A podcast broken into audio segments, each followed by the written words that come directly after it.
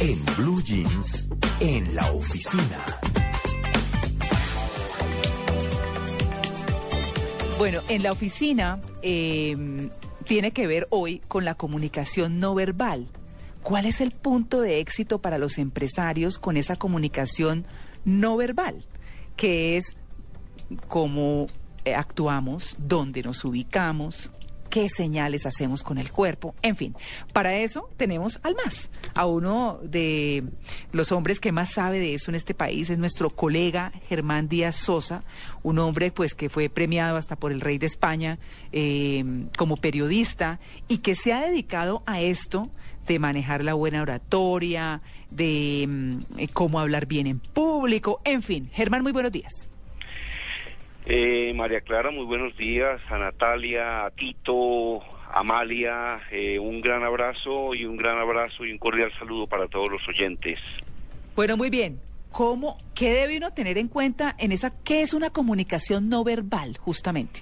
Bueno, comunicación no verbal eh, es incluso en muchas ocasiones la comunicación no verbal habla más que la comunicación verbal, pero, pero digamos que en una conferencia frente a un auditorio, en una clase universitaria, en una exposición, pues ahí juegan muchos elementos, no únicamente la comunicación no verbal o la expresión corporal. Eh, por ejemplo, juega el contenido, pero una persona eh, puede tener un gran conocimiento de un tema, puede dominarlo perfectamente, pero puede ser un pésimo conferencista. Como digo en mis seminarios y en mis conferencias sobre el tema de así se habla en público, presentaciones eficaces y vendedoras de alto impacto, para hablar en público usted debe tener fondo y debe tener forma fondo es el dominio completo de su tema y forma es la manera como lo comunica. Entonces una hoja de vida muy nutrida, muy frondosa, una hoja de vida muy amplia no garantiza que esa persona sea un buen conferencista. Eh, porque puede ser una persona que comunique sin pasión. Eh, eh, por ejemplo, en mi libro, que se llama Así se habla en público, mencionamos las posiciones más inadecuadas de la expresión corporal y es algo que también enseñamos en nuestros seminarios, María Clara. Claro, no, por supuesto. Germán, ahí la otra pregunta es, eh, usted habla de una parte muy importante que es el fondo y la forma. Entonces, si hay mucho fondo y no hay esa forma, como usted estaba mencionando, unos, unos consejitos muy rápidos, Germán. Bueno, el más importante eh, investigador del tema de Así se habla en público, que se llamó Dale Carnegie, decía que los mejores conferencistas del mundo deberían ser los científicos, porque tienen un dominio total de su tema, sin embargo son los peores, eh, porque son personas que tienen fondo pero no tienen forma. Entonces usted puede tener fondo, eh, puede tener un gran conocimiento, pero si usted no tiene un buen volumen de voz, si usted no comunica con entusiasmo, usted es una persona que no conmueve al auditorio. Y si usted no conmueve al auditorio, quiere decir que su comunicación no lleva a la acción. Y cuando una comunicación no lleva a la acción, la comunicación fracasó.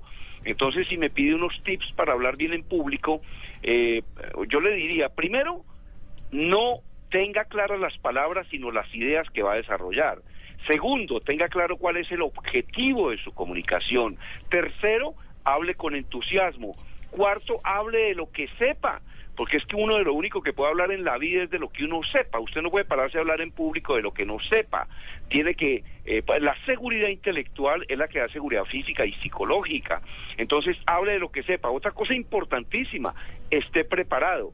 Otra cosa importante, mire al auditorio, porque usted no puede ponerse a hablar en público y mirando para el techo, para el piso o por la ventana.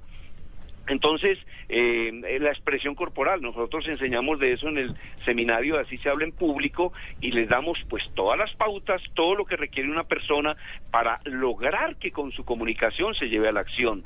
Eh, hay muchas personas, eh, María Clara y Tito, que me dicen a mí, ay Germán, por no hablar en público, tantas oportunidades que se han perdido. Y yo les digo, tranquilo que una oportunidad nunca se pierde, siempre la coge otro.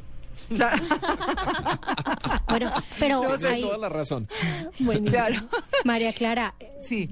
Yo quisiera participar es porque, pues, con nuestro invitado, yo, por ejemplo, estoy eh, eh, con estudiantes de comunicación con clases justamente de expresión oral y a mí me gustaría saber si sí se puede realmente aprender, porque hay ciertas personas que por su personalidad y por la manera, además de su educación, pues son realmente muy tímidas y les cuesta cualquiera, uno les da los consejos, pero les sigue costando muchísimo, pues, poder desarrollar mejor eh, su manera de hablar y demás.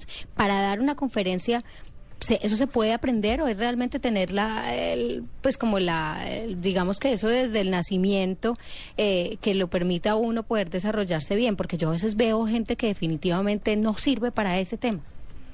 Sí, a ver, a las personas hay que enseñarles qué hay que hacer y posteriormente hay que ponerlos a practicar. En una oportunidad esa pregunta que me estás haciendo me la hizo un alto ejecutivo de una empresa. Me dijo, Germán, ¿usted honestamente cree que yo puedo hablar en público? Le dije, yo he sacado este problema a 37 mil personas.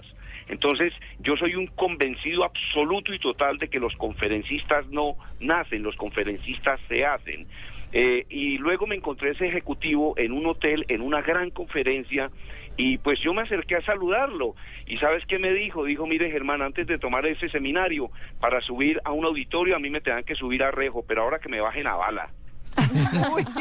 Entonces, Claro, estaba emocionado porque es que una persona que habla bien en público es una persona que desarrolla muchísimo poder. Ahora, lo que no se puede hacer es aprender a hablar en público leyendo un libro o aprender a hablar en público con un curso virtual. Los cursos presenciales son absolutamente imprescindibles. Un seminario taller nuestro tiene una duración de 16 horas. ¿Por qué? porque son tres horas de parte teórica y todo lo demás son prácticas. ¿Cuál es el gran secreto de hablar en público? Que la persona acumule experiencias positivas. Y le voy a decir una cosa finalmente. Eh, se hizo un estudio prácticamente científico, porque el miedo de hablar en público para muchas personas es un miedo muy cercano al miedo que se siente de morir. Y se hizo un estudio científico, yo no le voy a dar los detalles del estudio, no se lo voy a contar, pero le voy a contar la, la conclusión más importante del estudio. La conclusión más importante del estudio dice que el 90% de las personas con temor de hablar en público logran superarlo mediante un mecanismo, practicar, practicar, practicar y practicar. Entonces yo dije, el 90% lo logra practicando y el 10% restante que, entonces decía el estudio, y el 10% restante supera el problema practicando, practicando, practicando, practicando, practicando y practicando un poco más. Sí, como quieran, frente al Sí, eh, frente al espejo, como sea, pero búsquese la forma de practicar y alguien que lo vea. Germán, muchas gracias. Infortunadamente, pues estamos robándole tiempo a voces y sonido y sonidos, así que muchísimas gracias y que tenga un feliz día.